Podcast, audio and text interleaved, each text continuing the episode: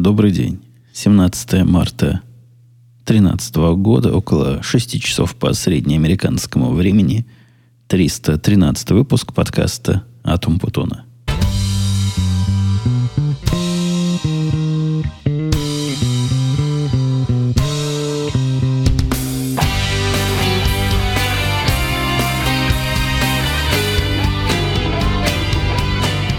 Обычно я вам в подкастах говорил, уже даже традиция такая сложилась, что если он вовремя не выходит, то это значит куража нет, и все рассказы о том, что работа заела, или семья мешает, или еще чего-то, все это гроша выеденного не стоит.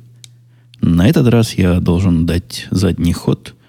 И вот это был пример как раз трех недель, да, три недели мы с вами не слышали, что, конечно, на первый взгляд безобразие – но это как раз тот самый случай, когда ну, работа заела, загрызла и выла во мне все. Времени не было совершенно ни на что, вот вообще, понимаете, вот просто совсем конкретно, абсолютно, ну, невозможно. Я жаловался, что два горящих проекта было, которые друг с другом по времени и по ресурсам, тут людей принято ресурсами называть. Так вот, по этим самым человеческим ресурсам конфликтовали – а тут, на свою беду, я вспомнил, что если эти два проекта делать, то, видимо, и третий появится. Хорошо, что вспомнил, потому что если не вспомнил, то в июне месяце у нас был бы большой-большой и громкий атас. Короче, есть третий продукт, который из этих двух непрямым, но понятным специалисту в моем лице образом вытекает, и вот его тоже необходимо переделать. Продукт пристраннейший, продукт очень старый. Продукт, который мы писали на заказ, я про него рассказывал, и потом который на нас упал после того, как заказчик кончился. То есть он остался на нас, хотя что там заказчик поднаписывал, мы с трудом понимаем, но вот так его в полусознательном состоянии, не приходя в сознание, этот самый продукт у нас на системе жизнеобеспечения несколько лет уже находился.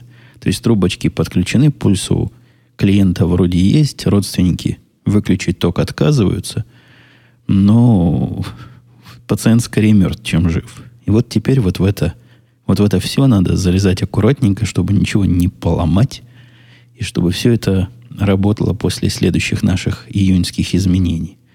Выбора нет. Ну, то есть, если не мы, то кто? Была сначала у большого начальства идея, чтобы мы, значит, рассказали другим большим группам. Ну, есть, есть иногда, вот 2013 год на дворе, есть иллюзия у людей, которые руководят – производительным сектором в моей области программистской деятельности есть иллюзия, что чем больше народу засунешь туда, тем, значит, больше результата получишь. Я, с одной стороны, конечно, жалую, что ресурсов нет, но с другой стороны, отдавать это кому-то на сторону и за сколько месяц нам необходимо. Ну, реально надо через месяц выкатить продукт. Мы через месяц вот этим группам, которые такие old style, ну, то есть они сначала будут месяц план писать, потом месяц начальника. Вот они реально начали этот проект. Они уже начали этот проект. Я просто на него смотрю и понимаю, что делать его нам. Вот у них первый этап – найти начальника проекта. Это непростая задача. Вы можете смеяться с той стороны моего микрофона, но они сказали, минимум две недели надо, чтобы найти начальника для проекта. После этого начальник этого проекта должен со мной, значит, общаться – рисовать планы, и где-то еще через месяц, может, будет план, к которому приступят программисты этой большой группы, если их остальные задачи позволят. Короче говоря, пока начальник появится, новый проект, и пока он напишет план, можно уже будет его не реализовывать. Потому что смысла не будет, поезд ушел. Есть параллельное такое движение людей, которые понимают, начальство, которое понимает, что, в общем-то, все в этом смысле плохо, и поэтому пришли они с э, руководящим указанием, мол, начинайте копать со своей стороны, потому что, скорее всего, ваша сторона и будет той самой стороной, на которой мы хотим находиться в конце процесса. И вот начали. И эти три проекта, которые друг у друга выдирают людей, а особенно выдирают меня, вздохнуть, выдохнуть не дают. Только одну брешь закрою. Причем все это вы представьте, надо в голове себе представлять и ведь я даже слово подбираю не, не четко, так устал за неделю. Все это в голове надо держать, потому что проверять-то особенно нечего. Все изменения мы виртуально представляем, как будут, и готовимся виртуально. Но когда мы начнем видеть, как оно в жизни, будет наверняка немножко не так. В общем, глядя в потолок и соображая новую картину мира, под эту новую картину мира мы тут перелопачиваем такое уж старье, что я надеялся, никогда больше в руки брать не придется. А вот лопатим, лопатим и лопатим, и кидаем это на лопату, и отбрасываем, и круглое катаем, а квадратное наваливаем. Страшное дело.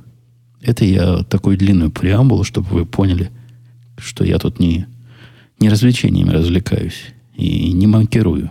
Как мне там написали, не там я ставлю ударение. Ну, в общем, не манкирую как-то криво звучит, да? Криво. Ну, пускай, пускай знатоки меня дальше поправляют, а я не буду манкировать, а, а буду начинать наши разговоры на сегодня. По... Это пока еще не начал. По результатам нашего прошлого выпуска в комментариях появился такой практический результат. Вы, наверное, не раз видели, как слушатели, новые или забывчивые, в чем, в общем-то, их нельзя никак укорять, потому что подкастов много, я уж сам забыл, чего я где рассказывал. Они задают вопросы. Часто одни и те же вопросы, и я, когда у меня есть силы и хорошее настроение, отвечаю сам, когда нет сил, оставляю слушателям отвечать, но там действительно есть раздел вопросов, которые часто-часто про одно и то же. Теперь я эти вопросы попытался подсобрать и добавил в отдел полезный на сайте подкастумпутунком, прямо номером вторым. То есть первая информация про подкаст, а второе часто задаваемые вопросы. Я не знаю, насколько... У меня есть впечатление, что несколько рисковатые там ответы я давал на вопросы. Ну, такое у меня было состояние духа, когда я, когда я писал. Действительно, все вопросы, которые там есть, они так или иначе задавались. Ну, может быть, некую форму я из головы вспомнил. Не все найти в документальных моих источниках. Но вот примерно такой список. Заходите туда, и это полезно посмотреть, если уже ответ, например, какая музыка к этому подкасту очень часто, или почему вы не берете на работу слушателей, или нет, берете ли вы на работу В общем, всякое такое, что я по 50 раз повторял голосом. Теперь оно один раз написано топором. Не, написано пером. И топором теперь не вырубить. Если есть идеи, я комментарий закрыл к этим вопросам, потому что не хочу устраивать вокруг э, этого обсуждения. Но если вам кажется, что есть нечто, вы помните, а я упустил, которое задают 50 миллионов раз в 30 тысячах разных моих подкастах, напишите просто в комментариях к этому выпуску. И если я соглашусь с вашей точкой зрения, то добавлю. Ну, у меня, у меня такой опять же, этический вопрос. Когда вы заходите на теперь на сайт подкаста, и там надпись чернеет наклонным почерком, гласит так, перед тем, как задавать вопрос, проверьте, может, ответ на него уже есть. Если бы я такое увидел на каком-то сайте, у меня, возможно, это отбило охоту дальше ходить. Буду я еще проверять, чего там спрашивали, чего нет. Это я пытаюсь себя на ваше место ставить. И это как раз то, что часть того, что я считаю рисковато выступил. Но если вам кажется, что рисковато, дайте знать. Если кажется, что нормально, тоже дайте знать. Будем решать, оставлять эту секцию или эту фразу, или убирать ее как такую отвращающую посетителей писать свои умные и достойные комментарии. Из нерабочих, рабочих тем не хочу трогать. Их там вся неделя в рабочих темах. Давайте мы будем о нерабочих. Из нерабочих тем жена рассказала странное. Познакомилась с китаянкой на катке. Наша дочка ходит на фигурное катание. Но это процесс. Жена ведет процесс. Как же она это называет-то?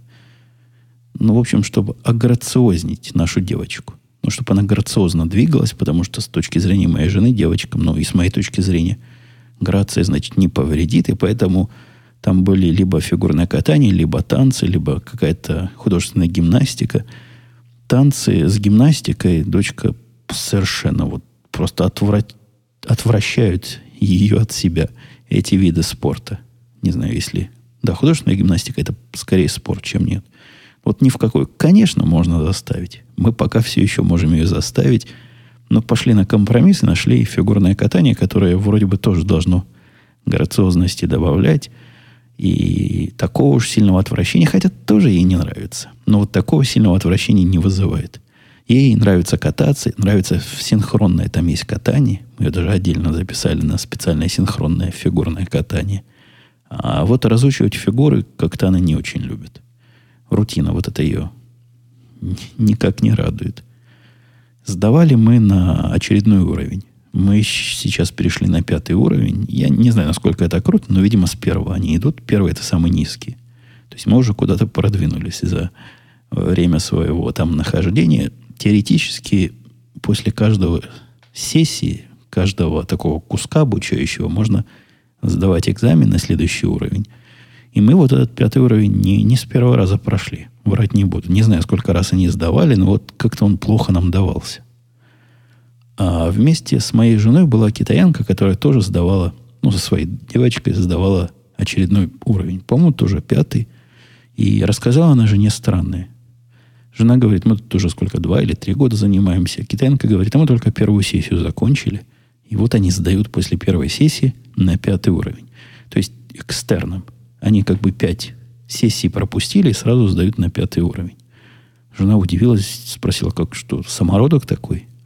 Она говорит, нет, девочка у нее как девочка, и действительно они не ходили ни на какие дополнительные занятия, никакие дополнительные уровни не брали, но зато хитрые такие китайцы, вот хитрые и старательные. Когда записываешься на цикл занятий, тебе позволяют приходить на каток, ну, чуть ли не ограниченное время вне занятий. То есть такой свободный вход, катайся в свое удовольствие, пока не накатаешься. И вот китаянка полезла в интернет и на YouTube нашла все упражнения и все элементы, и все, что надо для того, чтобы пройти очередные уровни. И вот по этим ютубам она свою дочку заставляла кататься. Они ходят туда каждый день. То есть каждый день приходит по несколько часов на катке самостоятельно, значит, оттачивают элементы и теперь сдают экстерн. То есть четвертый уровень они уже сдали, вы, чтобы вы понимали. Они не сразу пришли на пятый, надо все шаги пройти. То есть то, на что у нас ушло больше, чем пять циклов занятий, они меньше, чем за один сделали из-за своей вот такой нечеловеческой старательности. Вообще про китайцев говорят, что они очень старательные, вот работают вовсю, чтобы добиться результата. Ну, даже вот этот пример, да, каждый день после школы ходят и тренируются, ходят и тренируются. Наверное, олимпийского чемпиона готовят. За, еще за прошедший период у нас тут было стихийное бедствие, причем такое – при которой отменяют школу. Я не помню, где-то я об этом говорил или нет, но система отмены школьных занятий здесь чудовищна. Звонят в 4 часа утра всегда на все телефоны и рассказывает автоответчик, что сегодня школы не будет из-за того, что снегом все занесло. Мало того, что школу отменили, нам еще и с работы написали, что если вы хотите в офис ехать сегодня, лучше не езжайте. Тут такое будет, такое будет, снежная буря – и мальчика с работы отпустили на полдня, потому что дождали вот этой самой бури. Бури никакой особой не было, было снега. Не то чтобы много, но вот, ну, снег. Просто зимний снег. Да, действительно идет, да, действительно видно плохо, когда снег падает сильно. Но назвать бы этой бурей я не назвал. Мало того, я в эту бурю отправился в далекое путешествие. Но это уже я перейду на, на другую тему плавно. Мальчик действительно тоже так наплевательски к буре относился. И надо было нам дочку отвезти к подружке, которая вот за углом буквально здесь живет. А оказалось, что действительно снега много, ездить трудно. А особенно на маленькой машине, которая с маленькими колесами же, и всего два, из которых крутятся от двигателя. Но у него обычная такая Honda, и он недалеко от дома прямо застрял застрял в снегу, там вытаскивал себя сам. Ну, действительно, видимо, была проблема с передвижением на вот таких маленьких и слабеньких машинках. Я в этот день, как обладатель машинки с четырьмя колесами, которые крутятся большими, и, собственно, жда- ждавший целый год, чтобы куда-нибудь выехать в такую погоду, когда люди по домам сидят, не, не было задней мысли. Просто я собрался с приятелем поехать в тир. Именно вот в этот день. Я ему позвонил, мы договорились, он сказал, что сам не решается ездить. У него тоже такая была машинка простая, не, не Honda, а, по-моему, Toyota у него. И он, значит, не решается по такой погоде, но если я за ним заеду, поедем с радостью. По... Вот это событие приурочено, вот я слово на «п» вспомнил, приурочено было, как, наконец, к приходу моих пружинок. Рассказывал, да, я, что пружинки ждал, и вот я их вставил, вы тоже помните, решил поехать проверить. Не то, чтобы мне сильно пострелять хотелось, но, согласитесь, модифицированное оружие необходимо проверить, чтобы знать, можно на него а, рассчитывать или нет. Приехали мы в тир с ним, прекрасно доехали. Вообще дорога пустая, никого нет. Одни мы как дураки. На этой дороге пустая, вот вообще пустая дорога. Трасса пустая, все дороги пустые, все запуганы, никто никуда не едет. И тут мы. Ну, думали мы, перед, предполагали, что и в тире будем одни. Ничего подобного. Там мужиков крутых на грузовиках полный тир. То есть таких, как мы, умников, приехало, как обычно, но чуть меньше, чем обычно. Мы были... Там в тире четыре таких зоны стрелябельных, стрелковых. И вот в той зоне, в которой мы были, там, по-моему, 10 отсеков, 10 таких будок, из которых ты стреляешь. Ну, ты. Ты не из 10, ты из одной. Еще 9 коллег. Вот в, той, в том отсеке, где мы были, из 10 будок, вначале были заняты все, так что приятель даже в другую пошел отсек. Потом он пришел ко мне, там меньше народу стало. Короче, народу было меньше процентов, наверное, на 20, чем обычно – но, тем не менее, не очередь, ничего, зашли сразу, отстрелялись, проверили пружинки, ну, вообще небо и земля. Стоило этих пружинок, я вам точно говорю, ждать три месяца. Такой плавный спуск, такое, такое мягкое удовольствие теперь от моего револьвера. Не так резко, как было раньше, но надежность все, все, все как и было, так и осталось. То есть из трех коробок патронов, которые я с собой принес, 150 штук – там были две коробки таких совсем простых и одна коробка патронов по, похитрее. В общем, ни, ни, никаких проблем. То есть нажимаешь, стреляет. Прицеливаешься, нажимаешь, стреляет. И никаких признаков того, что новые пружинки как-то не добивают. Вот в этом был страх. Может, не хватает их силы нажать этим молоточком по капсуле, чтобы там все взорвалось и полетело. Нет, хватает. Я не знаю, стоит ли послабее ставить вариант. По-моему, с этим тот, тот самый компромисс, та самая золотая середина, работает надежно, стрелять приятно, проверено на 150 выстрелах. Так что теперь он у меня смазанный и готовый на, на черный день. Лежит в вооруженном сейфе. И я знаю, что если что, достану, нажму, и он выстрелит как должно. На обратном пути был свидетелем, как бравая женщина – и я подозреваю, что женщина, потому что такая манера езды была женская. Пусть мои слушательницы не, не обидятся, но все-таки, когда э, некую особую манеру езды видишь и предполагаешь, что женщина, у меня вот это чутье или знание в 80% случаев срабатывает. Если не, не женщина оказывается, то оказывается какой-нибудь маленький такой тихий мексиканец за рулем. А тут зуб даю. Была женщина, и я видел, как вот эти машинки, которые я тут простыми называю, ну, то есть обычные переднеприводные или заднеприводные, даже не знаю, какая у нее была, как ее раскрутила на дороге, и как она потеряла управление, как ее вынесла на встречную полосу, и как она закрутилась в панике. Это страшная картина. А особенно я сзади нее ехал. Ну, глядя, как она едет, я старался дистанцию держать. А заехала она просто правыми колесами немножко в снег. Ну и все, и понеслось, и все потерялось, и она, видимо, запаниковала. Ничего плохого не случилось. Я даже думал, может, ее помочь вытащить из снега. Нет, сама даже как-то выкатилась.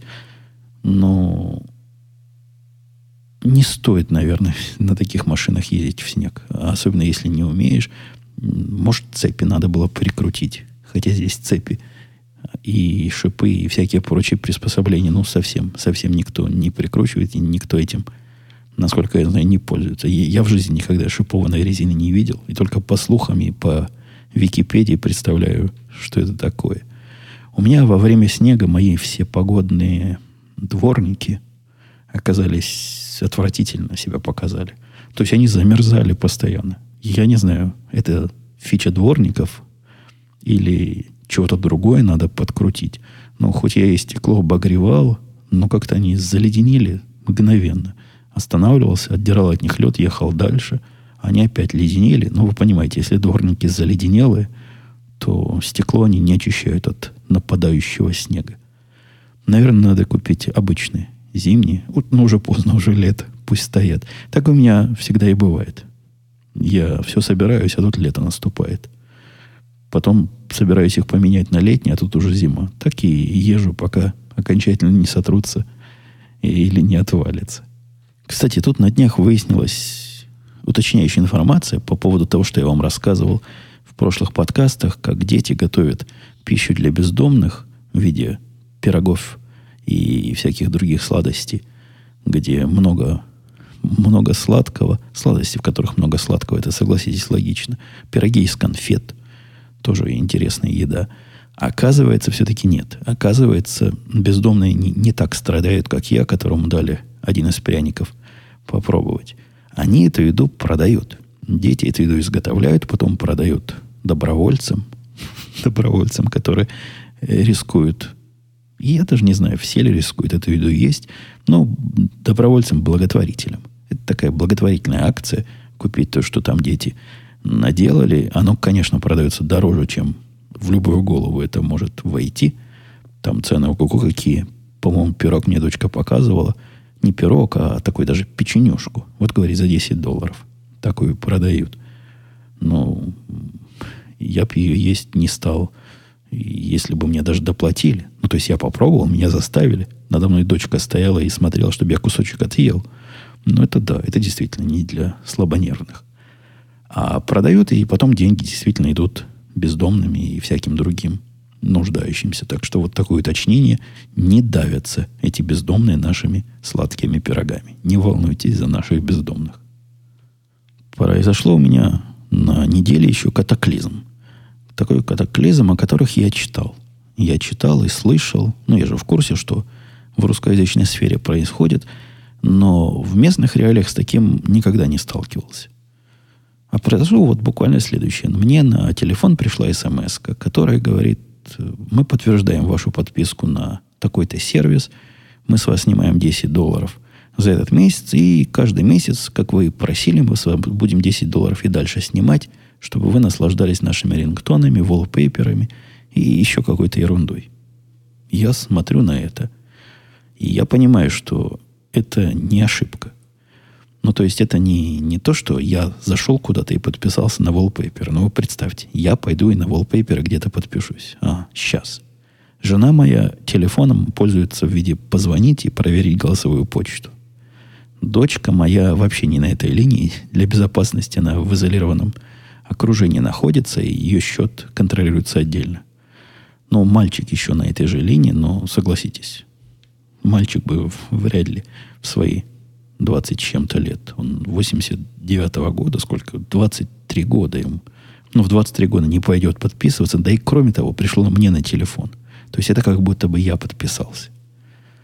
В виде ссылки на сервис был указан почему-то почему-то была ссылка указана на сайт провайдера AT&T. Я решил, что это такой фишинг. Ну, знаете, кто-то рассылает смс но зачем там ссылка на официальный сайт? собрался с ними поговорить, набрал номер, а там, говорят наши все операторы, заняты, ждите 20 минут. Ну, а я же весь в таком, в запале. Как же я ждать буду? Наших грабят. И связался я с ними по чату. По-моему, мой первый опыт общения с, с поддержкой AT&T по, по чату. Простая программа, в общем, все. Мгновенно меня соединили, мгновенно появился кто-то нечто на той стороне. Вот кто-то нечто на той стороне, я до сих пор. Не знаю, с точки зрения машины Тюринга, там человек был или не человек. То есть некоторые ответы и некоторые фразы, которые вот этот некто строил, говорящий со мной, наводили на сомнение. Возможно, это просто индейцы или китайцы, который вот таким особым образом говорит по-английски. Возможно, это робот. Но для робота там слишком хорошо было, чтобы быть правдой. Ну, либо как-то работостроение шагнула далеко, и вот эти боты настолько могут хорошо людьми прикидываться, либо, либо я не знаю что. В общем, я до сих пор в сомнении, с кем я разговаривал, с человеком или не с человеком. Вот это нечто, с кем я говорил, просекало проблему на раз. Ну, то есть, по просеканию проблемы это было похоже на человека, а вот по ответам, туманности и неком... Не, вот там был один пример такой, чтобы вы поняли, откуда пошли мои сомнения. Я вот у этого нечто уже все выяснил, я забегаю вперед, в конец все выяснил, и вдруг это нечто мне говорит, слушай, говорит сэр, мне это. Я тут вижу, что одна из твоих линий подписана на 3-гигабайтный план в месяц по дате, а из того, что я вижу за последние три месяца, использует всего 160 мегабайт. Ну, такая фраза. Нормальная фраза, ничего в этом нет. Но, и не знаю, как вам, мне из этой фразы непонятно, что означает использовать 160 мегабайт и три месяца. Это в сумме за три месяца телефон жены так мало набрал? Или это в каждом месяце в среднем? Вот этот вопрос я на простом, понятном и, поверьте мне, правильном английском языке эту штуку и спросил. Она прямо аж заколдобилась от такого вопроса и так и не смогла мне внятно ответить, это в месяц оно имеет в виду, или это за три месяца столько набежало. Но, возвращаясь туда же назад, эта штука сказала, что, наверное, сэр, вы случайно подписались, такое бывает, ничего страшного. Я говорю, нет, я в здравом уме. Вы кому верите, говорю я, этой штуке? Заказчику десятилетнему вашему или неизвестно какому трехстороннему сервису. Сервис этот не их, сервис этот трехсторонний, просто через них свои услуги продают. На что мне это нечто? Человек-робот сказал, что, конечно, верим вам, сэр, мы вас очень ценим, и сейчас же немедленно все это отключим и подписку вашу отменим. Дальше я спросил, нельзя ли как-нибудь решить проблему концептуально? То есть не хочу я всяких глупостей каждый раз с вами связываться, если вдруг. Хотя 10 лет такого не было. Наверное, следующие 10 лет тоже не будет. Но все равно лучше предохраниться, чем потом жалеть. Говорю, давайте вы меня как-нибудь оградите от таких сторонних услуг. Мне ни одному из моих телефонов подобного рода сторонние услуги, на которые подписываются и за которые чего-то платишь, не нужны. Запретите. Она говорит, да легко. У нас есть специальный сервис, такой защитник наших ценных заказчиков. Стоит всего 5 долларов в месяц. Я говорю, чего? А оно говорит, ну как, чего? 5 долларов в месяц вы платите нам, а мы будем следить, чтобы вас не подписали на какие-то глупости. Ну, тут уж меня, тут уж меня понесло. Остапа понесло. Я говорю, вы что? Вы что, говорю, совсем обнаглели? То есть вместо того, чтобы защищать заказчика, который вам платит ежемесячно 180 долларов за ваши услуги, некоторые из которых стоят непомерно дорого, но тем не менее, вы заказчика не защищаете, вы его раскручиваете на платную защиту. Рэкет какой-то. То есть придут плохие дяди, а мы вас защитим за деньги малые. Куда это годится? Что это такое? Тут это роботу. Видно вот это продуманный момент. То есть они знают, что заказчики так могут удивиться ну, наверное, процентов, не знаю сколько, 70 не удивится, скажет, да давайте, всего 4 доллара и 4,99, всего 5 долларов. Мол, подпишите меня, ерунда это. А тем, кто возмущается, они тот же самый сервис дают бесплатно. Говорят, да, ну хорошо, не хотите платить, не надо. Ну, берите бесплатно, мы вас вот сейчас от всего отключим. Кроме того, включим, значит, контроль. Вы сможете включить здесь и выключить там. Короче говоря, в результате меня на этот же сервис защиты подписали – Теперь они не допускают таких левых подписок. И у меня есть возможность эту, если вдруг понадобится, хотя я не представляю, чего я такого по телефону смс-ками оплатить захочу. Как-то здесь не очень принято платить смс-ками или подписываться на подобные сервисы. Вдруг, если я захочу, то у меня есть возможность включить и выключить сколько угодно раз. Но еще в процессе этого разговора был один, одна фраза со стороны этого нечто, после чего я стал почти уверен, ну сильно, с процентной, 80% вероятностью подозревать, что все-таки со мной робот разговаривает. В процессе первый раз колокольчик зазвенел, когда в процессе моего ответа она, она там что-то спросила, оно там чего-то спросило, и я начал набирать ответ. Секунд через 10 после набора ответа эта штука мне говорит, сэр, вы там, вы все еще там, что-то долго ничего не пишете. Как не пишете? Она спросила вопрос, где номера счетов надо указывать, какие-то цифры, куда-то лезть. Как оно ожидает? Я понимаю, что если оно компьютер, ей миллисекунды это много. Но я-то человек, мне пока открыть этот документ, пока туда все. Это был первый звоночек. А второй звоночек, когда в процессе моей длинной речи о том, как же они кидают своих заказчиков, и доколе, доколе это будет продолжаться, оно вдруг спросило, а вы сегодня, сэр, уже обедали? Не, не обедали, ужинали. Это я на русский перевожу правильно, потому что то, что она спросила, по-русски ужин называется. Вот представьте, я тут с ними пытаюсь права свои защитить. Оно говорит, вы ужинали или нет? Я говорю, нет, не ужинал. Вот сейчас с вами эти глупости все выясню и сразу пойду ужинать. На что она мне невозмутимо ответила, да, я сегодня тоже не ела, и, и вот жду, пока могу поесть. К чему она про ужин? Зачем она про ужин? Может, это психологический прием, когда достал окончательно заказчика, вот спросить его что-то такое нейтральное. Но выглядело это, ну, действительно, как вдруг робот проснулся, у него там шестеренка за шестеренку зацепилась, и очередной вопрос выпал. Выглядело безумно и даже как-то сюрреалистично. В результате проблема решена. Я отписался от этого сервиса. Кто это был, я не знаю над женой подтруниваю, говорю, вот на рингтоны подписалась. Она даже обижается, говорит, не подписывалась. И даже не знаю, где этим можно заняться и где бы можно на это подписаться. Ну и очередные вести с пирожных полей. Это я про Пай говорю. Про микрокомпьютер, который RPI. У меня их несколько штук, вы знаете, на хозяйстве я рассказывал радостно. Дешевые 35-долларовые компьютеры. И один из моего хозяйства из моего парка паев, нашел себе новую семью. Я отослал родственникам в Израиль вот такой полностью настроенный пай, чтобы они к своему цифровому... У них там крутой цифровой телевизор, HD-телевизор фирмы Sansui. А? Как вам? Или Samsui. Samsui, по-моему, да. Нечто между Sony и Samsung. Ну, картинку показывает, к этой коробке его можно подключить, то есть коробочку эту можно к нему подключить все прекрасно работает. Меня на мысль, знаете, какую навлекло? Вот чтобы вот такую штуку сделать, я посчитал, сколько стоит собрать коробочку, которая показывает любое телевидение, то есть делает из телевизора умный телевизор. На мой взгляд, глупым телевизором места просто уже и нет. Они все уже умные. То есть они все уже с той или иной коробкой работают. Ну, эта коробка может быть либо Apple TV подобная, либо кабельный бокс, который провайдер дает. Там тоже разная степень ума они втискивают. Ну, в общем, просто телевизор, который просто к антенне подключен, это какой-то прошлый, очень прошлый век. И хотел я для себя ответить на вопрос, вообще бизнес это может быть или нет? Нет, не бизнес для меня, не начинайте писать мне с заказами, а вообще бизнес ли это или нет. Получается, что собрать вот такую штуку полностью вот до, до калитки то есть они мне деньги, а я им штуку. Себестоимость будет 35 долларов за коробочку. То есть за саму плату. 7 долларов за корпус к ней. 6 долларов за плату, не за плату, а за свисток для Wi-Fi беспроводной связи. 2 доллара, по-моему, за, за кабель я считал. И 6 долларов еще за какой-то кабель. А, и 6 долларов за блок питания. Или 2 доллара за блок питания, 6 долларов за кабель. Как-то все вместе 56 долларов получилось. У меня нет элементов, я просто с плюсиками в шоу-нотках смотрю.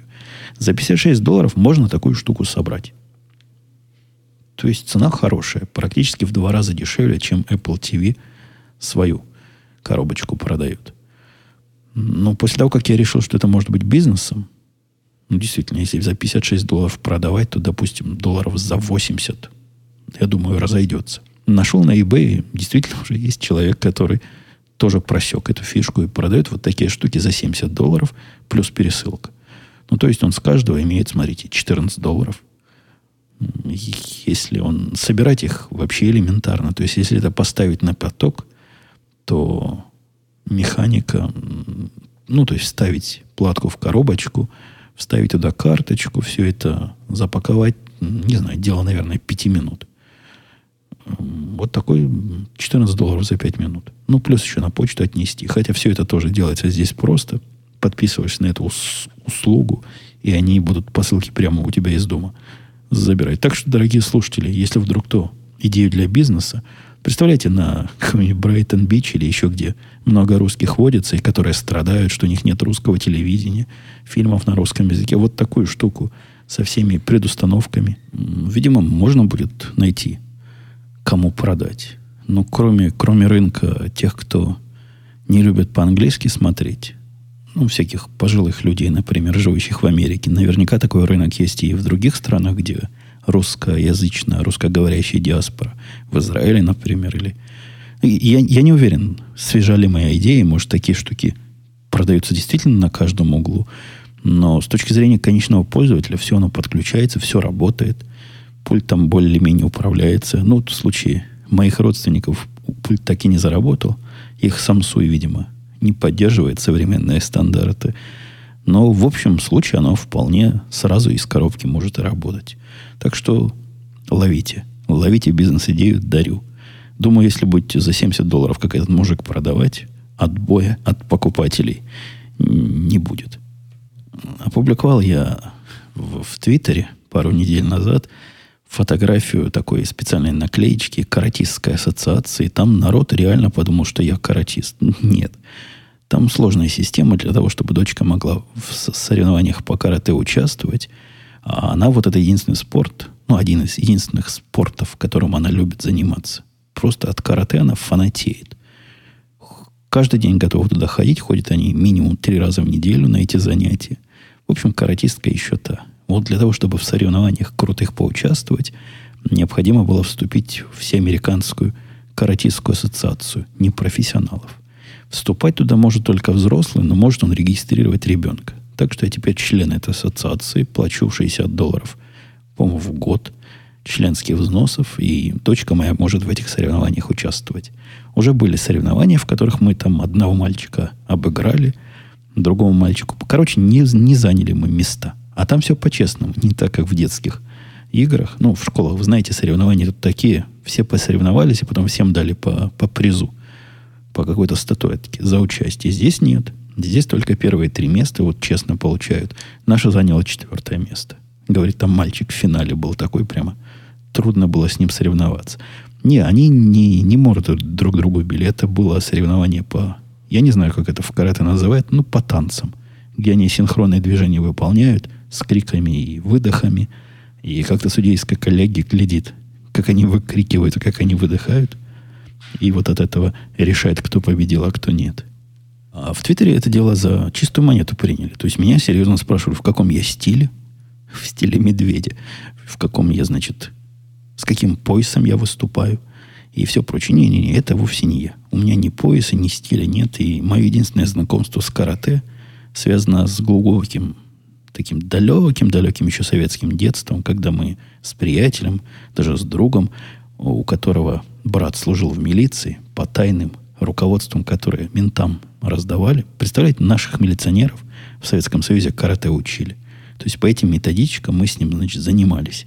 Причем методички такие продвинутые были не просто с движениями, как стоять и куда руки двигать, а с философией, где, значит, надо силу собрать, где волю, откуда все движение происходит, откуда сила духа.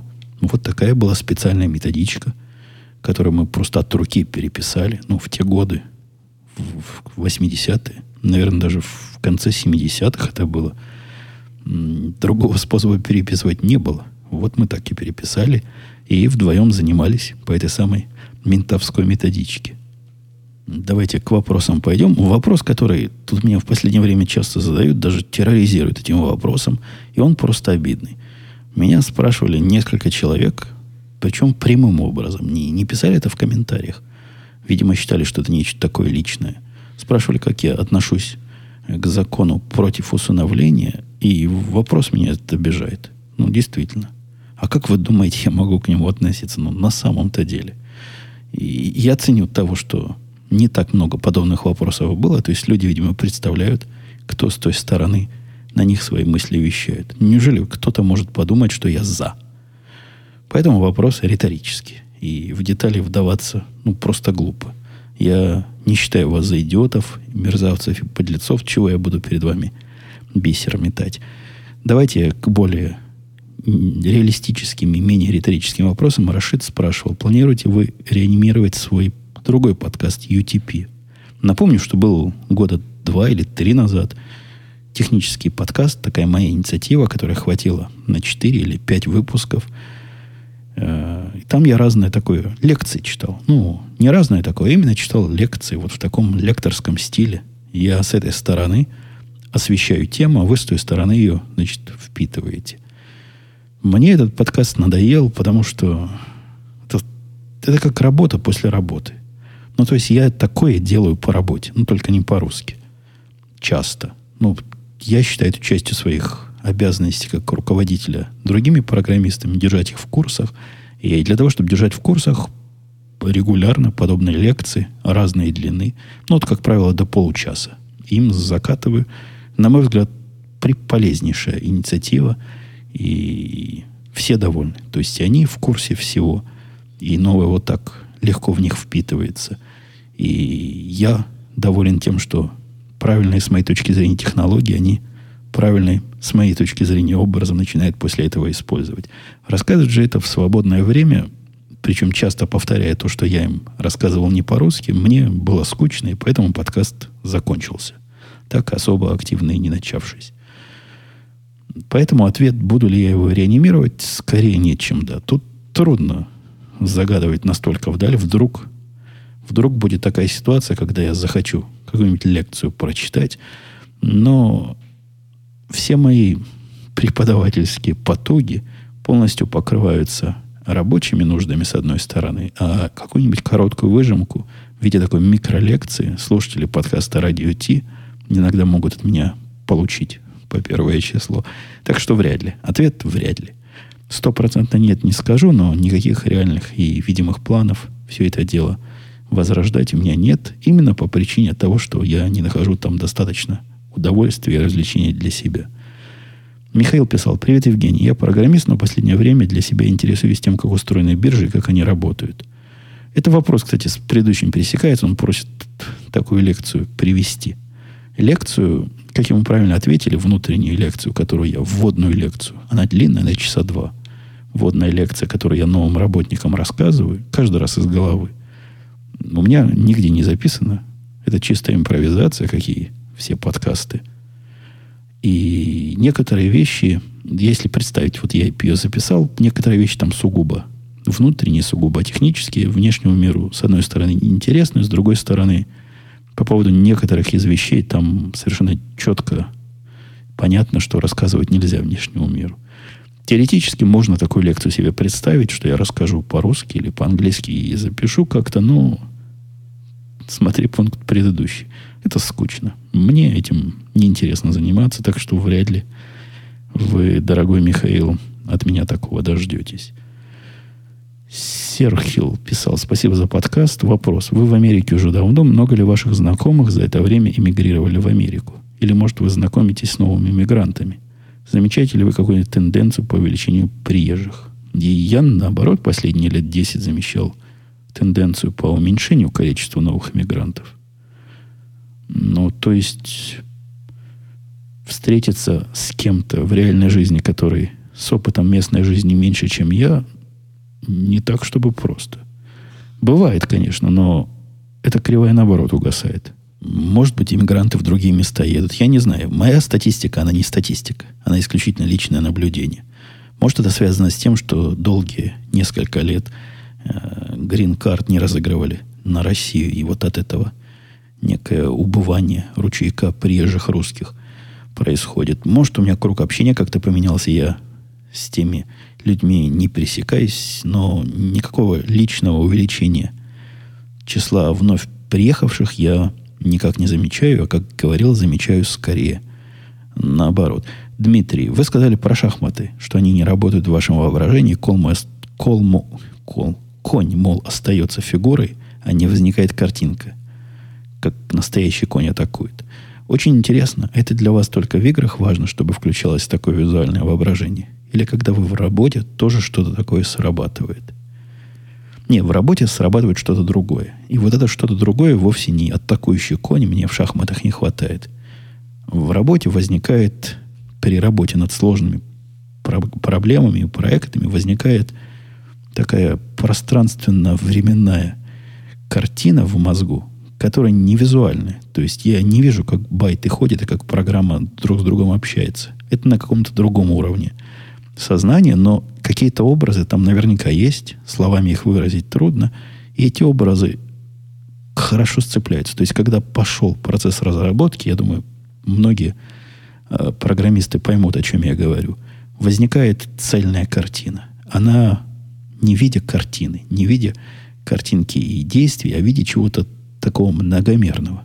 Какая-то пятимерная картина в мозгу, которая не может принципиально представить ничего, кроме трехмерного. И она возникает. Шахматов нет. От шахмат ничего подобного у меня никогда не возникает. Я не знаю, чего должно возникать. Может, действительно должен конь Егога сказать, а, а не говорит.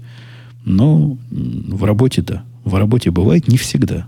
Бывают такие куски работы, для которых подобная цельность восприятия и потусторонность восприятия не то, что не нужно, а даже мешает. Некоторые технические вещи стоит и можно, и нужно делать, вот оставаясь в рамках конкретного такого коридора задач и возможностей. Но это отдельная тема, наверное, не совсем для этого подкаста, а в воображении программистов и как у них все это в голове складывается. Но вот такой примерно, примерно мой ответ. Вячеслав, Евгений, здравствуйте. Вопрос такой. Какая зарплата в Америке считается нормальной для среднего класса? То есть, чтобы нормально жить, оплачивать дом, школу детям и т.п. Просто, возможно, будет скоро возможность податься. Это у него два раза возможность, не у меня. В Америку вот интересует, сколько надо заработать на всю семью. Не знаю. Я уже говорил, что на этот вопрос нет общего ответа. Зависит от того, в какое место вы перебираетесь, в каком районе будете жить. Ну и вообще много чего. По-моему, средняя э, зарплата в Америке где-то 50 тысяч на рабочего, на работающего. Хотя я зуб недавно слышал такую цифру то ли 50 тысяч на семью, средний доход 56 или 57. Я не представляю, как за такие деньги можно жить, но раз живут, значит можно.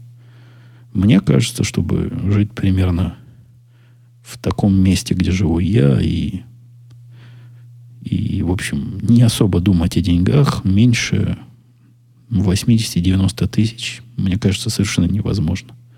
То есть я бы вот с этого, с, вот эти 80-90 тысяч в год считал как нижнюю планку, а вовсе не 50 стандартных тысяч.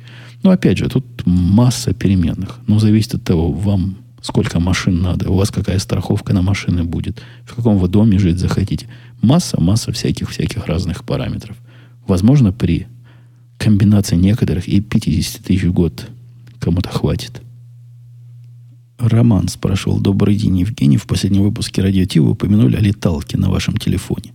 А можете сказать, что за игра? Играете ли вы в авиасимуляторы на больших компьютерах? Если да, то в какие? Не, не на телефоне. В леталку на телефоне я не играю. Я в эту же леталку, которая называется Air Supremacy. Я специально открыл iPad посмотреть. Играю на iPad mini. Раньше на обычном iPad играл.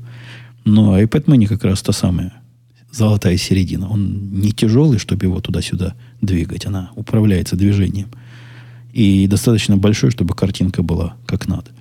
Я пытался играть телефоном на телевизоре. То есть можно и так. На весь телевизор картинка хорошо показывается, а iPhone держишь как устройство управления. Ну, как-то не особо пошло. Я уж достойно научился летать вот просто так напрямую. Переучиваться, видимо, видимо, уже поздно и трудно. Ни в какие другие симуляторы я не играю, я пробовал. Но это какая-то, это как шахматы, как-то слишком сложно для развлечения.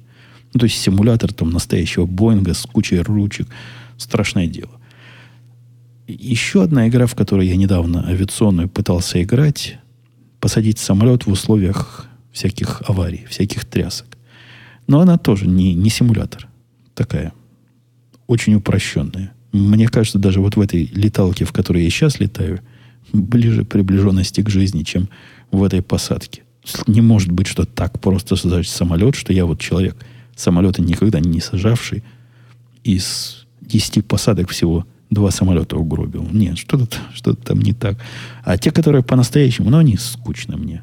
Не, не, не наш путь. Как-то слишком сложно, чтобы быть игрой. По-моему, все. По-моему, список вопросов на этом завершен из тех, что я подобрал. Если я чего упустил, ну, бывает. Бывает, что что-то упускаю. Я, видите, вышел чуть позже, но на этой неделе. Это означает, что пятница следующая будет наш плановый день. И я надеюсь, что работа нас отпустит, потому что вот в этот понедельник, один из этих трех удушающих меня проектов я официально завершаю. На практике он и сейчас завершен, он в таком тестирующем режиме, но в понедельник он перейдет уже из моих рук вообще. Я смогу про него забыть, выдохнуть. И, возможно, в пятницу найдется время вдохнуть и поговорить с вами. Все, пока. До следующей недели. Услышимся.